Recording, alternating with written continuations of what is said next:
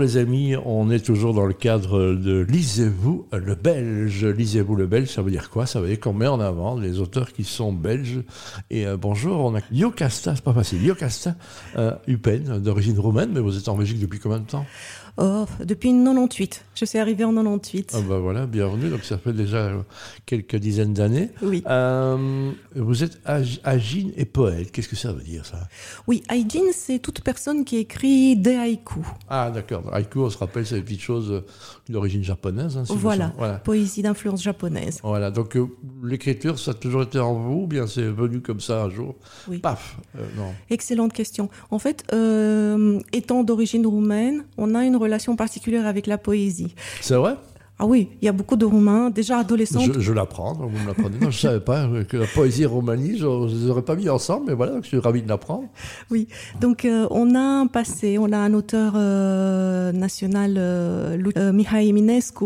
Quand j'étais adolescente, j'essayais d'écrire de la poésie avec rime, parce qu'il y a beaucoup de, de poètes classiques roumains qui Mhm. écrivent avec rime, c'était assez compliqué. Donc j'ai un peu essayé, et puis la vie faisant, je suis passée à autre chose. La poésie, c'est pas, c'est pas se faire mal de, de devoir tout faire rimer, est-ce que c'est pas, c'est pas se compliquer la vie parfois un peu Ça dépend, ça dépend. Moi, j'ai trouvé dernièrement la poésie avec rime le pantoum, qui est un genre dérivé du pantoun malais. Euh, c'est de la rime croisée. Donc, euh, plusieurs strophes. Les strophes doivent Mhm. être au nombre pair. Et la dernière strophe reprend des lignes de la strophe d'avant et de la première strophe carrément. Et si ça ne colle pas, le poème n'a pas été bien construit. Ah, donc c'est voilà, mais c'est, euh, de l'écriture contre, contrariée, hein, quelque part. Oui, mais c'est une thématique de l'amour, des sentiments amoureux. Ici, le pantoum parle principalement de ça et j'aime bien cette thématique. Voilà, vous écrivez depuis combien de temps alors? Depuis dix ans. Depuis 10 ans, donc avec un travail qui est... euh, vous écrivez à la main, vous écrivez à, à l'ordinateur Oui, Au crayon avec au crayon, voilà, oui. crayon sur papier. Et quand euh, j'avalise, euh, je transcris dans Word, dans les différents fichiers par genre poétique, et je les garde sur mon ordinateur. Mais c'est vrai que c'est au crayon que je fais. C'est vrai, avec une, avec une gomme ou bien, c'est, quoi? C'est compliqué C'est comment le processus d'écriture? Parce que chacun a le sien, je pense. hein. Oui, les poèmes à rime croisée, j'ai une gomme à côté parce Ouais. que j'ai- j'efface souvent, euh, j'ai un dictionnaire des rimes à côté. Il faut que ce soit rimé.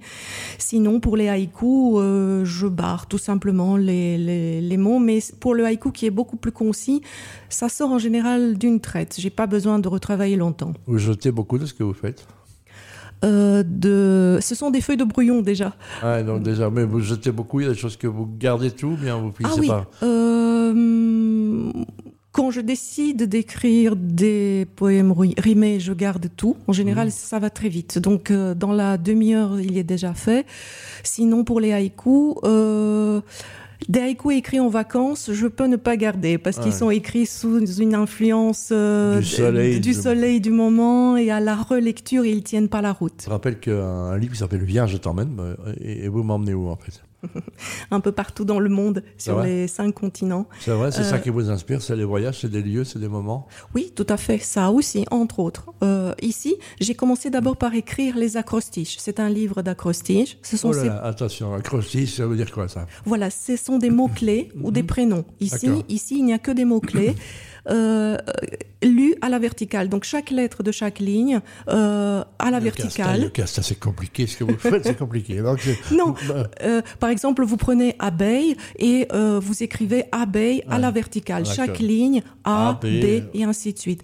Et. Le début de chaque ligne est déjà donné par le mot, par le mot euh, clé choisi.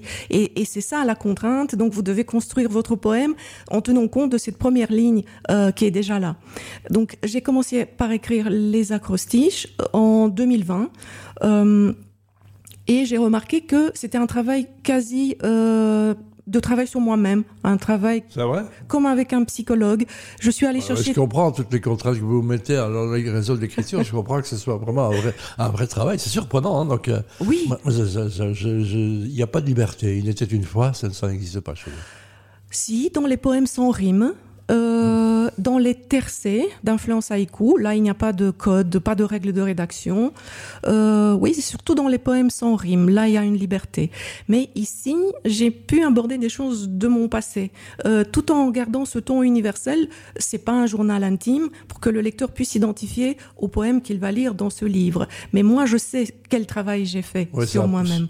Et avec la demande, à la demande de mon éditrice, qui, euh, qui est Laurence Van der Hagen de la maison belge euh, Parti d'édition. Mhm. Comme c'est une maison d'édition sur le thème du voyage, elle m'avait imposé cette euh, obligation de trouver une ville parce que il y a les, les 26 lettres de l'alphabet et par chaque lettre de l'alphabet, j'ai inséré une ville euh, qui commençait par cette lettre de partout dans le monde. Et le nom de cette ville est développé euh, sous forme d'acrostiche. Étonnant travail, hein, surprenant. Oui. Vous, euh, c'est pas de la folie, hein, donc on est, on est content que c'est juste la création. Hein. Tout à fait. L'art, c'est quelque chose qu'on fait sans que personne vous ait demandé de le faire. Hein. C'est ça un peu ça votre idée Exactement, exactement. Et ici, sur ce dernier livre, l'illustratrice avec laquelle j'ai collaboré, Justine euh, Gury, mhm. a tenu compte de trois ou quatre acrostiches par lettre pour faire son illustration de la lettre.